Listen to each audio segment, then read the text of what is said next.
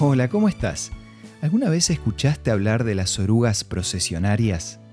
Estas orugas tienen la extraña particularidad de avanzar en fila, una detrás de la otra, bien pegadas entre sí. Acompáñame al tema de hoy para conocer un poco más sobre estos curiosos insectos. Esto es Una luz en el camino, un análisis de nuestra vida cotidiana con el licenciado Santiago Paván. Cuentan que Henry Fabre, un botánico francés muy conocido por ser considerado el padre de la entomología moderna, estaba mirando a unas orugas que avanzaban en fila y trataban de rodear una maceta que había en su jardín. Entonces agarró algunas más y las acomodó hasta formar un círculo. Como lo decía en la introducción, lo llamativo de estas orugas es que tienen la costumbre de seguir a la que tienen adelante, porque van dejando restos de feromonas y de esa manera forman como si fuera una procesión, que justamente de ahí es donde viene su nombre.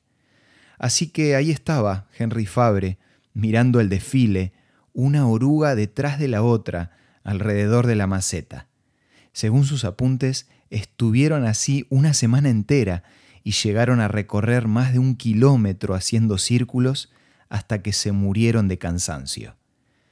Cuando leí de estas orugas, pensaba en la importancia de los referentes, porque a lo largo de nuestra vida todos necesitamos a personas como referentes, personas que de una u otra forma impregnen o formen nuestros comportamientos y nuestras actitudes. A medida que crecemos, nuestros referentes van cambiando y vamos eligiendo a esas personas que son modelos de vida para nosotros. El problema está cuando ese o esos referentes nos llevan por un camino equivocado. Y esto es cada vez más común, porque estamos viviendo en un mundo con valores cambiados, lleno de personas que solo tienen objetivos materiales o apuntados al beneficio personal. Si no cuidamos el entorno en el que nos movemos y a quienes tenemos como modelos, es muy probable que terminemos como las orugas de Fabre. Por eso hoy te quiero proponer al referente perfecto.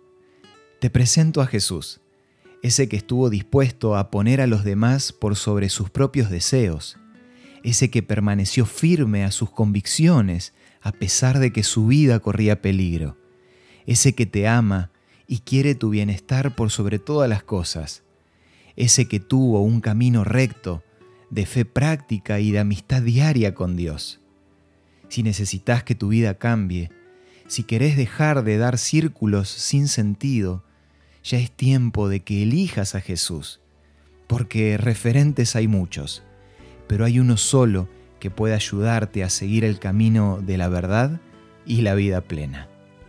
Si querés conocerlo, podés pedirnos la guía Jesús, restaurador de la vida, que te ofrecemos gratuitamente.